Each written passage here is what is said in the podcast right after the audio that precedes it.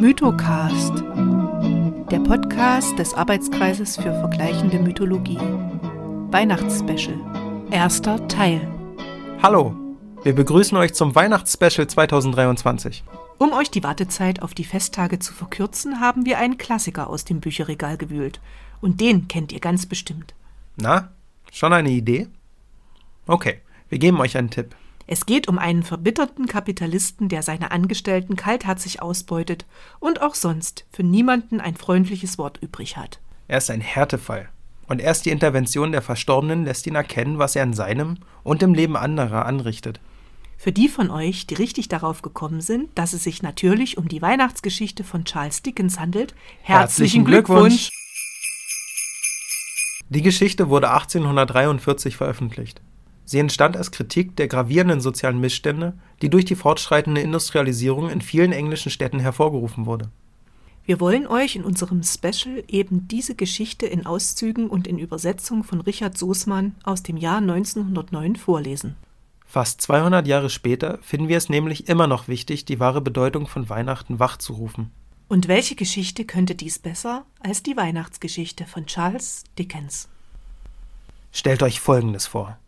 Ein kaltes, düsteres Büro in einem kalten, düsteren Gebäude, auf einer kalten, düsteren Straße, in einer kalten und düsteren Stadt. Der Inhaber? Natürlich. Ebenezer Scrooge. Oh, er war ein wahrer Blutsauger, dieser Scrooge.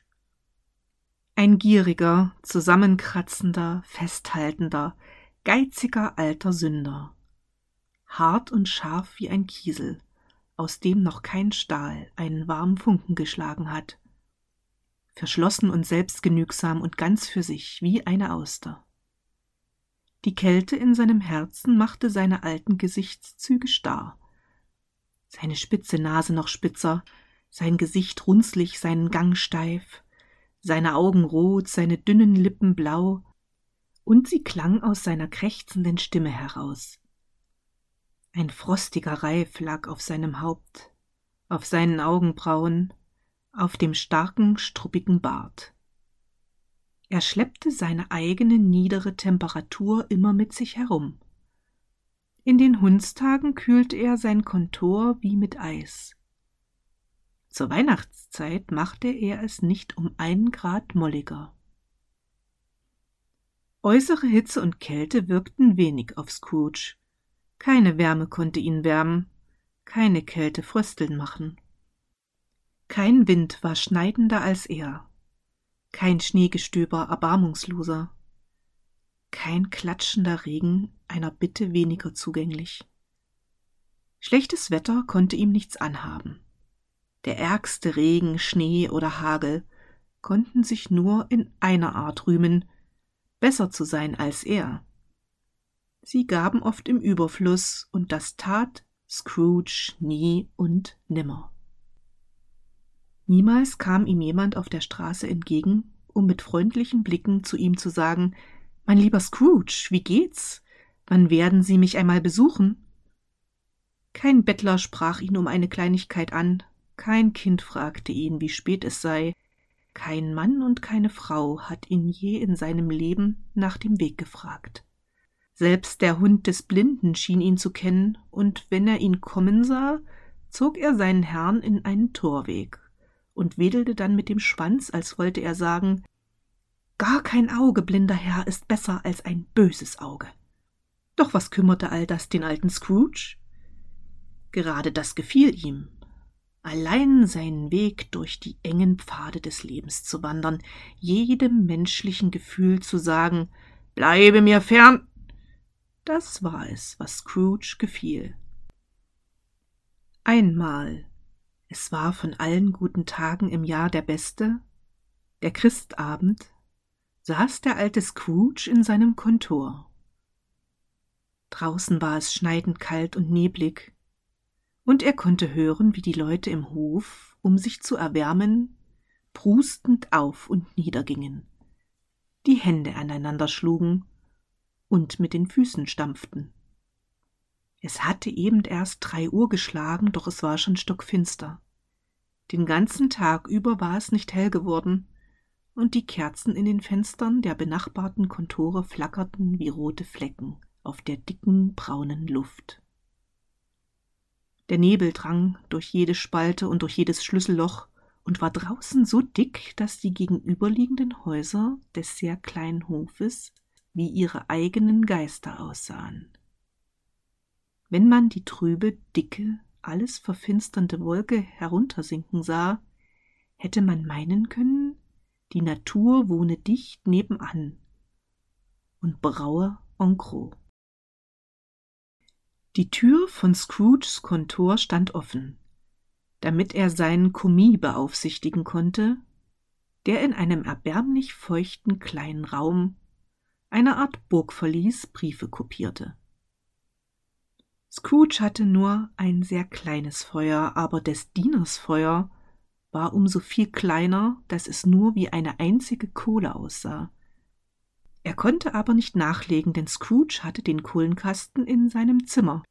Und jedes Mal, wenn der Kommis mit der Kohlenschaufel in der Hand hereinkam, meinte sein Herr, es sei wohl nötig, dass sie sich trennten.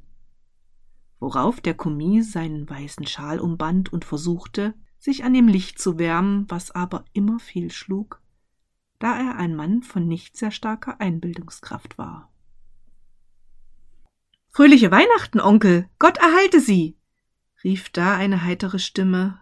Es war die Stimme von Scrooges Neffen, der so schnell hereingekommen war, dass dieser Gruß das erste war, was man von ihm bemerkte. Pah! sagte Scrooge, dummes Zeug! Der Neffe war vom schnellen Laufen so warm geworden, dass er über und über glühte. Sein Gesicht war rot und hübsch, seine Augen glänzten und sein Atem rauchte. Weihnachten, dummes Zeug, Onkel? sagte Scrooges Neffe. Das kann nicht Ihr Ernst sein. Es ist mein Ernst, sagte Scrooge. Fröhliche Weihnachten? Was für ein Recht hast du, fröhlich zu sein? Was für ein Grund, fröhlich zu sein? Du bist arm genug. Nun, antwortete der Neffe heiter, was für ein Recht haben Sie, grämlich zu sein, was für ein Grund, mürrisch zu sein, Sie sind reich genug. Scrooge, der im Augenblick keine bessere Antwort darauf bereit hatte, sagte noch einmal Pah und brummte hinterher Dummes Zeug. Seien Sie nicht böse, Onkel, sprach der Neffe. Was soll ich anderes sein? antwortete der Onkel, wenn ich in einer Welt voll solcher Narren lebe. Fröhliche Weihnachten, der Henker hole die fröhlichen Weihnachten. Was ist Weihnachten für dich anders als eine Zeit, in der du Rechnungen bezahlen sollst, ohne Geld zu haben? Eine Zeit, in der du dich um ein Jahr älter und nicht um eine Stunde reicher findest. Eine Zeit, in der du deine Bücher abschließest und in jedem Posten durch ein volles Dutzend von Monaten ein Defizit siehst. Wenn es nach mir ginge, setzte Scrooge heftig hinzu, so müsste jeder Narr, der mit seinem fröhliche Weihnachten herumläuft, mit seinem eigenen Pudding gekocht und mit einem Stechpalmenzweig im Herzen begraben werden. Onkel, bat der Neffe. Neffe, antwortete der Onkel erbost, feiere du Weihnachten nach deiner Art und lass es mich nach meiner feiern. Feiern, wiederholte Scrooge Neffe, aber Sie feiern es ja nicht. Lass mich ungeschoren, brummte Scrooge. Mag es dir Nutzen bringen? Es hat dir ja immer schon Nutzen gebracht. Es gibt viele Dinge, die mir hätten nutzen können, und die ich nicht genutzt habe, das weiß ich, antwortete der Neffe. Und Weihnachten ist eins davon.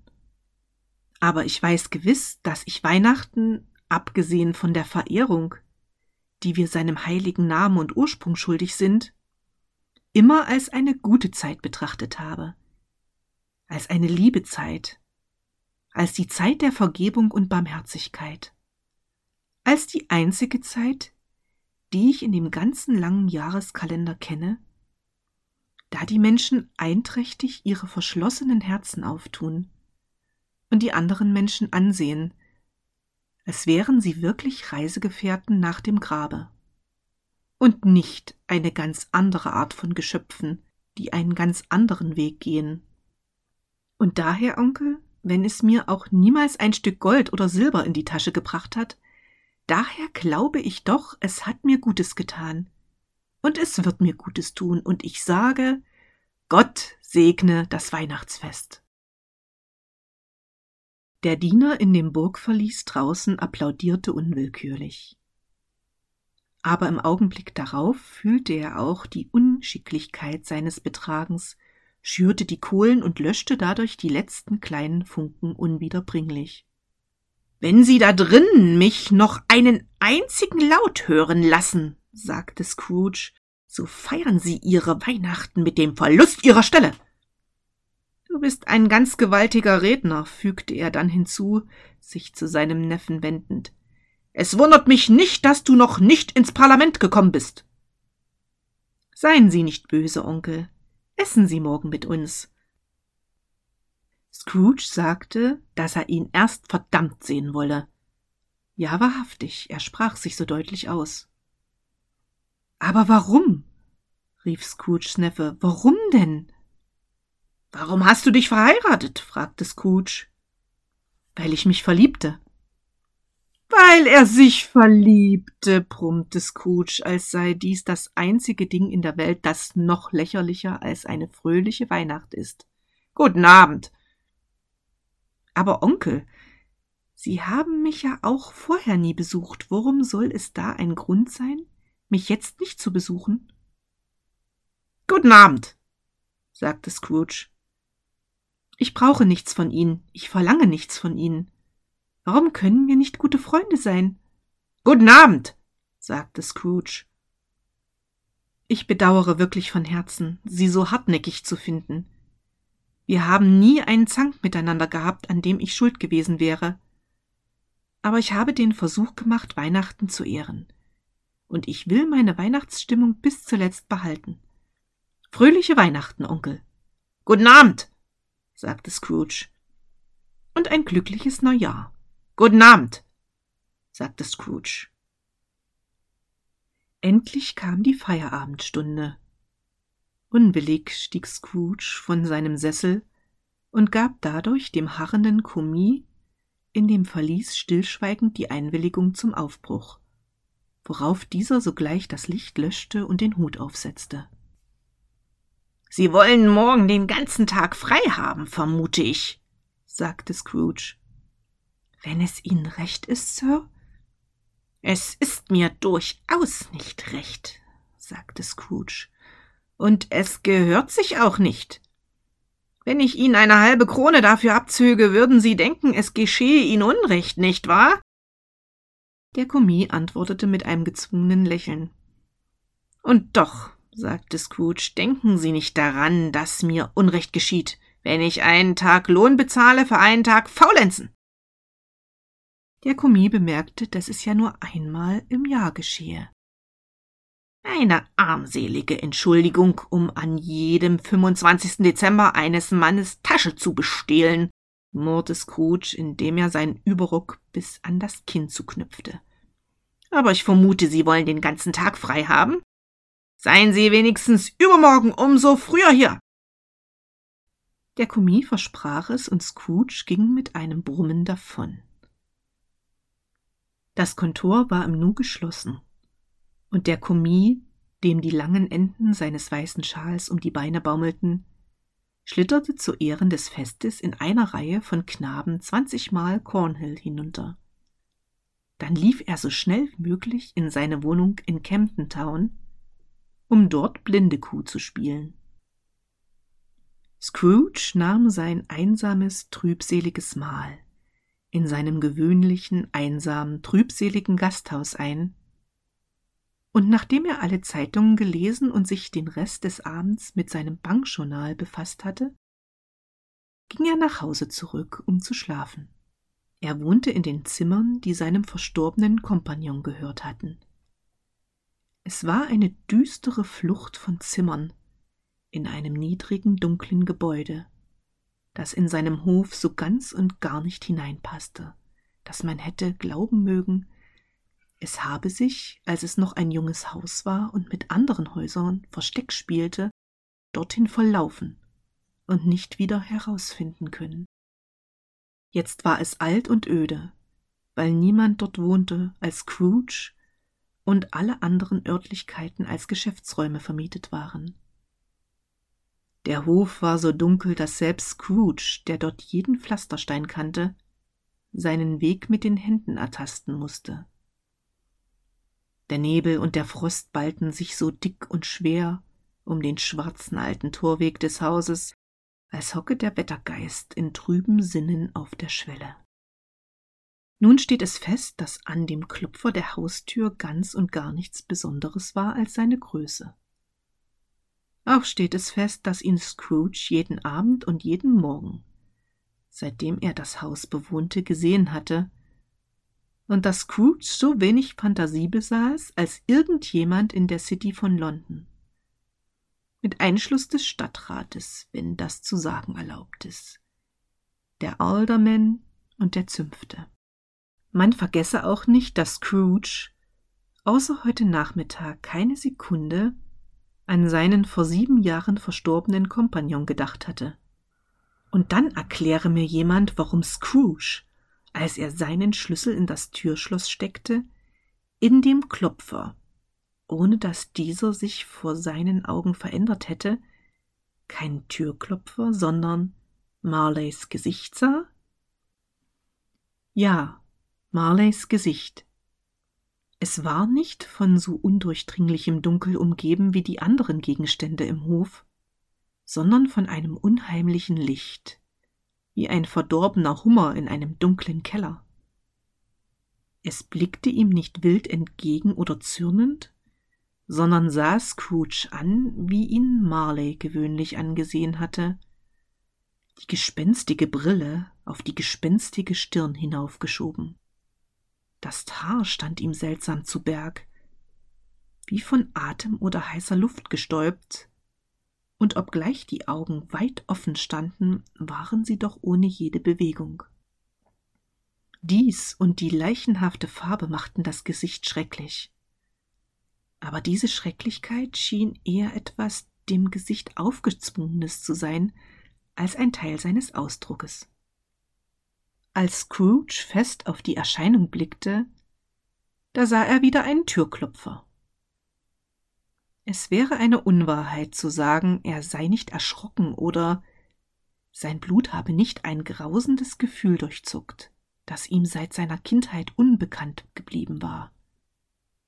Aber gewaltsam fasste er sich, fasste mit der Hand abermals nach dem Schlüssel, drehte ihn um, trat in das Haus und zündete sein Licht an und doch zögerte er einen Augenblick, bevor er die Tür schloss, und spähte erst vorsichtig dahinter, als fürchtete er wirklich mit dem Anblick von Marleys Zopf erschreckt zu werden.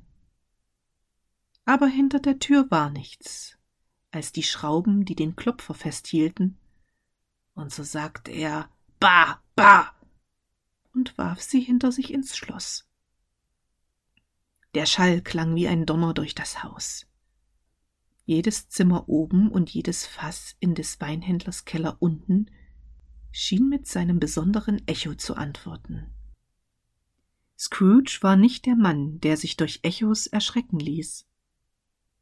Er schloss die Tür, ging über den Hausflur und die Treppe hinauf, und zwar langsam, langsam und beim Hinaufgehen das Licht heller machend.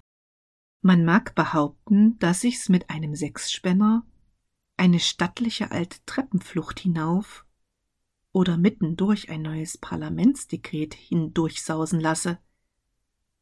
Ich sage aber, dass man mit einem Leichenwagen, und zwar der Quere nach, mit der Deichsel nach der Wand und mit der Tür nach dem Geländer zu, diese Treppe hinaufgekommen wäre, und zwar ganz bequem. Und das ist vielleicht die Ursache, warum Scrooge glaubte, er sehe einen Leichenwagen vor sich hinaufdampfen. Ein halbes Dutzend Gaslampen von der Straße aus hätten den Eingang nicht hell genug gemacht. Und so kann man sich denken, dass es bei Scrooge kleinem Talglicht ziemlich dunkel blieb. Scrooge aber ging hinauf und kümmerte sich kein Pfifferling um all das. Dunkelheit ist billig, und das Billige liebte Scrooge. aber ehe er seine schwere Tür zumachte, ging er durch die Zimmer, um zu sehen, ob alles in Ordnung sei. Er erinnerte sich des Gesichts noch gerade genug, um das zu wünschen. Wohnzimmer, Schlafzimmer, Rumpelkammer, alles war, wie es sein sollte. Niemand unter dem Tisch, niemand unter dem Sofa. Ein kleines Feuer auf dem Rost, Löffel und Teller bereit und das kleine Töpfchen Haferschleim. Scrooge hatte Schnupfen auf dem Feuer. Niemand unter dem Bett, niemand im Alkoven, niemand in seinem Schlafrock, der auf eine ganz verdächtige Weise an der Wand hing. Die Rumpelkammer war gewöhnlich. Ein alter Kaminschirm, alte Schuhe, zwei Fischkörbe, ein dreibeiniger Waschtisch und ein Schüreisen. Vollkommen zufriedengestellt machte er die Tür zu schloss sich ein und schob noch den Riegel vor, was sonst seine Gewohnheit nicht war. So gegen Überraschung sichergestellt, legte er seine Halsbinde ab, zog seinen Schlafrock an und die Pantoffeln, setzte die Nachtmütze auf und nahm dann vor dem Feuer Platz, um seinen Haferschleim zu essen. Es war wirklich ein sehr kleines Feuer in einer so kalten Nacht, so gut wie gar keins. Er musste sich dicht daran setzen und sich darüber beugen, um das geringste Wärmegefühl von dieser Handvoll Kohlen zu erhaschen. Der Kamin war vor langen Jahren von einem holländischen Kaufmann gebaut worden und ringsum mit seltsamen holländischen Fliesen mit Bildern aus der biblischen Geschichte belegt. Da sah man Kain und Abel, Pharaos Töchter, die Königin von Saba, Engel durch die Luft auf Wolken gleich Federbetten herabschwebend, Abraham, Belsasar, Apostel in See gehend auf Butterschiffen, hunderte von Figuren, seine Gedanken zu beschäftigen, und doch kam das Gesicht Marleys wie der Stab des alten Propheten und verschlang alles andere. Wenn jede glänzende Fliese weiß gewesen wäre und die Macht gehabt hätte, aus den vereinzelten Fragmenten seiner Gedanken ein Bild auf ihre Fläche zu zaubern. Auf jeder wäre ein Abbild von des alten Marley Gesicht erschienen. Dummes Zeug! brummte Scrooge und schritt durch das Zimmer. Nachdem er einige Male auf und ab gegangen war, setzte er sich wieder. Als er den Kopf in den Stuhl zurücklegte, fiel sein Auge wie durch Zufall auf eine Klingel, eine alte, nicht mehr gebrauchte Klingel, die zu einem jetzt vergessenen Zwecke mit einem Zimmer im obersten Stockwerk des Hauses in Verbindung stand. Zu seinem großen Erstaunen und mit einem seltsam unerklärlichen Schauer sah er, wie die Klingel sich zu bewegen begann. Erst bewegte sie sich so wenig, dass sie kaum einen Ton von sich gab aber bald schellte sie laut und mit ihr jede andere Klingel des Hauses. Das mochte eine halbe Minute gedauert haben oder eine ganze, aber es kam ihm vor wie eine Stunde. Die Klingeln hörten gleichzeitig auf, wie sie gleichzeitig angefangen hatten. Dann vernahm man ein Rasseln tief unten, als ob jemand über die Fässer in des Weinhändlers Keller eine schwere Kette schleppte. Jetzt erinnerte sich Scrooge gehört zu haben, das Gespenster Ketten schleppen. Die Kellertür flog mit einem dumpf dröhnenden Knall auf. Und dann hörte er das Klirren viel lauter auf dem Hausflur unten, dann wie es die Treppe herauf und dann wie es gerade auf seine Tür zukam. Es ist ja dummes Zeug, sagte Scrooge. Ich glaube nicht daran aber er wechselte doch die Farbe, als es nun ohne zu verweilen durch die schwere Tür und in das Zimmer kam. Als es hereintrat, flammte das sterbende Feuer auf, als riefe es Ich kenne ihn, Marleys Geist, und die Glut sank wieder zusammen. Dasselbe Gesicht, ganz dasselbe. Marley mit seinem Zopf, seiner gewöhnlichen Weste, den engen Hosen und hohen Stiefeln, deren Troddeln in die Höhe standen, wie sein Zopf und ebenso seine Rockschöße und das Haar auf seinem Kopf. Die Kette, die er hinter sich herschleppte, war um seinen Leib geschlungen. Sie war lang, ringelte sich wie ein Schwanz und war, Scrooge betrachtete sie sehr genau, aus Geldkassen, Schlüsseln, Schlössern, Hauptbüchern, Kontrakten und schweren Börsen aus Stahl zusammengesetzt. Sein Leib war so durchsichtig, dass Scrooge durch die Weste hindurch die zwei Knöpfe hinten an seinem Rock sehen konnte.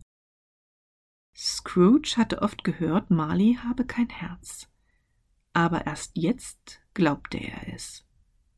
Nein, er glaubte es selbst jetzt noch nicht, obgleich er das Gespenst durch und durch und vor sich stehen sah, obgleich er den erkältenden Schauer seiner totenstarren Augen fühlte und selbst den Stoff des Tuches erkannte, das ihm um Kopf und Kinn gebunden war und das er früher nicht bemerkt hatte, war er dennoch ungläubig und sträubte sich gegen das Zeugnis seiner Sinne. Nun, sagte Scrooge, scharf und kalt wie gewöhnlich, was wollt ihr? Viel. Das war Marleys Stimme. Wer seid ihr? Fragt mich, wer ich war. Nun, wer wart ihr? fragte Scrooge lauter. Für einen Schatten seid ihr ja sonderbar. Als ich lebte, war ich euer Kompagnon Jacob Marley. Könnt ihr euch setzen? fragte Scrooge und sah ihn zweifelnd an. Ich kann es. So tut es. Scrooge fragte nur, weil er nicht wusste, ob sich ein so durchsichtiger Geist setzen könne, und er fühlte die Notwendigkeit einer unangenehmen Erklärung, wenn es ihm nicht möglich wäre. Aber der Geist setzte sich auf der anderen Seite des Kamins nieder, als sei er es so gewohnt. Ihr glaubt nicht an mich? fragte der Geist. Nein, sagte Scrooge. Welches Zeugnis außer dem eurer Sinne wollt ihr von meiner Wirklichkeit haben? Ich weiß nicht, sprach Scrooge. Warum glaubt ihr euren Sinnen nicht? Weil sie die geringste Kleinigkeit stört, entgegnete Scrooge. Eine kleine Unpässlichkeit des Magens macht sie zu Lügnern. Ihr könnt ein unverdautes Stück Rindfleisch, ein Käserindchen, ein Stückchen schlechter Kartoffeln sein. Wer ihr auch sein möget, ihr habt mehr vom Unterleib als von der Unterwelt an euch. Es war nicht eben Scrooge Gewohnheit, Witze zu machen, auch fühlte er eben jetzt keine besondere Lust dazu. Die Wahrheit ist, dass er sich bestrebte, lustig zu sein, um sich zu erleichtern und sein Entsetzen niederzuhalten, denn die Stimme des Geistes ließ ihn bis ins Mark erzittern. Das Gespenst stieß einen markerschütternden Schrei aus und ließ seine Kette so grauenerregend und fürchterlich klirren, dass sich Scrooge fest an seinen Stuhl halten musste, um nicht ohnmächtig zu werden. Aber wie wuchs sein Entsetzen, als das Gespenst das Tuch von seinem Kopfe nahm, als wäre es ihm zu warm im Zimmer, so dass der Unterkiefer auf die Brust herunterklappte. Scrooge fiel auf die Knie und schlug die Hände vors Gesicht. Gnade! rief er. Schreckliche Erscheinung, warum verfolgst du mich? Mensch mit dem irdisch gesinnten Verstand, entgegnete der Geist, Glaubst du an mich oder nicht? Ich glaube, sagte Scrooge. Ich muss glauben, aber warum wandeln Geister auf Erden und warum kommen sie zu mir? Von jedem Menschen wird verlangt, dass seine Seele unter seinen Mitmenschen wandle, in die Ferne und in die Nähe, antwortete der Geist. Und wenn die Seele dies während des Lebens nicht tut, so ist sie verdammt, es nach dem Tode zu tun. Man ist verdammt, durch die Welt zu wandern. Ach, wie mir. Und zu sehen, was man nicht teilen kann, was man aber auf Erden hätte teilen können und zu seinem Glück anwenden sollen. Und wieder stieß das Gespenst einen Schrei aus und schüttelte seine Ketten und rang die schattenhaften Hände. Du bist gefesselt, sagte Scrooge zitternd. Sage mir, warum? Ich trage die Kette, die ich während meines Lebens geschmiedet habe, sprach der Geist. Ich schmiedete sie Glied für Glied und Elle für Elle. Mit meinem eigenen freien Willen lud ich sie mir auf, und mit meinem eigenen freien Willen trug ich sie. Ihre Glieder kommen dir seltsam vor? Scrooge zitterte mehr und mehr. Oder willst du wissen, fuhr der Geist fort, wie schwer und wie lang die Kette ist, die du selber trägst? Sie war gerade so lang und so schwer wie diese hier vor sieben Weihnachten. Seitdem hast du daran gearbeitet, es ist eine schwere Kette. Scrooge sah auf den Boden hinab, in der Erwartung, sich von fünfzig oder sechzig Ellen Eisenketten umschlungen zu sehen. Aber er sah nichts. Jacob, flehte er, Jacob Marley, sage mir, sprich mir Trost zu, Jacob. Ich habe keinen Trost zu geben, antwortete der Geist. Er kommt von anderen Regionen, Ebenezer Scrooge, und wird von anderen Booten zu anderen Menschen gebracht. Auch kann ich dir nicht sagen, was ich dir sagen möchte, ein klein wenig mehr ist alles, was mir erlaubt ist. Nirgends kann ich rasten oder ruhen. Mein Geist ging nie über unser Kontor hinaus, merke wohl auf. Im Leben blieb mein Geist immer in den engen Grenzen unserer schachernden Höhle, und weite Reisen liegen noch vor mir. Scrooge hatte die Gewohnheit, wenn er nachdenklich wurde, die Hand in die Hosentasche zu stecken über das nachsinnt, was der Geist sagte, tat er es auch jetzt, aber ohne die Augen zu erheben oder vom Stuhl aufzustehen. Du musst dir aber viel Zeit gelassen haben, Jacob, bemerkte er im Ton eines Geschäftsmannes, obgleich mit viel Demut und Ehrerbietung. Viel Zeit, wiederholte der Geist. Heute Nacht komme ich zu dir, um dich zu warnen da du noch die Möglichkeit hast, meinem Schicksal zu entgehen, eine Möglichkeit und eine Hoffnung, die du mir zu verdanken hast. Du bist immer mein guter Freund gewesen, murmelte Scrooge. Ich danke dir. Drei Geister, fuhr das Gespenst fort, werden zu dir kommen. Bei diesen Worten wurde Scrooge Angesicht fast so unglücklich wie das des Gespenstes. Ist das die Möglichkeit und die Hoffnung, die du genannt hast, Jacob?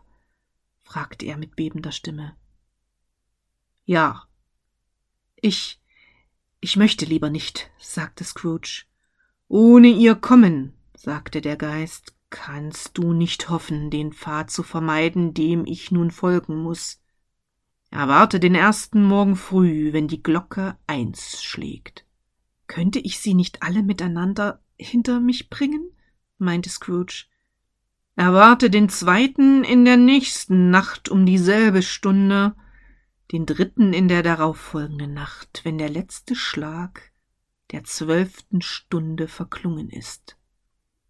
Schau mich an, denn du siehst mich nicht wieder. Und schau mich an, damit du dich um deinetwillen an das erinnerst, was zwischen uns vorgefallen ist. Als es diese Worte gesprochen hatte, nahm das Gespenst das Tuch vom Tisch und band es sich wieder um den Kopf. Scrooge merkte es am Geräusch der Zähne, als die Kinnladen zusammenklappten. Er wagte die Augen zu heben und sah seinen übernatürlichen Besuch vor sich stehen. Die Augen noch starr auf ihn geheftet und die Kette um Leib und Arme gewunden. Die Erscheinung entfernte sich rückwärtsgehend, und bei jedem Schritt öffnete sich das Fenster ein wenig, so dass es weit offen stand, als das Gespenst es erreicht hatte. Es winkte Scrooge näher zu kommen, und er tat es. Als sie noch zwei Schritte voneinander entfernt waren, hob Marleys Geist die Hand und gebot ihm, nicht näher zu kommen. Scrooge stand still mehr aus Überraschung und Furcht als aus Gehorsam, denn wie sich die gespenstige Hand erhob, hörte er verwirrte Klänge durch die Luft schwirren und unzusammenhängende Töne der Klage und des Leides unsäglich schmerzlich und reuevoll. Das Gespenst hörte eine Weile zu und stimmte dann in das Klagelied ein. Dann schwebte es in die dunkle, kalte Nacht hinaus. Scrooge schloss das Fenster und untersuchte die Tür, durch die das Gespenst eingetreten war. Sie war noch verschlossen und verriegelt wie vorher. Er versuchte zu sagen Dummes Zeug, blieb aber bei der ersten Silbe stecken. Und da er von der inneren Bewegung oder von den Anstrengungen des Tages oder von seinem Einblick in die unsichtbare Welt oder von der Unterhaltung mit dem Gespenst oder der späten Stunde sehr erschöpft war, ging er sogleich ins Bett, ohne sich auszuziehen, und sank sofort in Schlaf.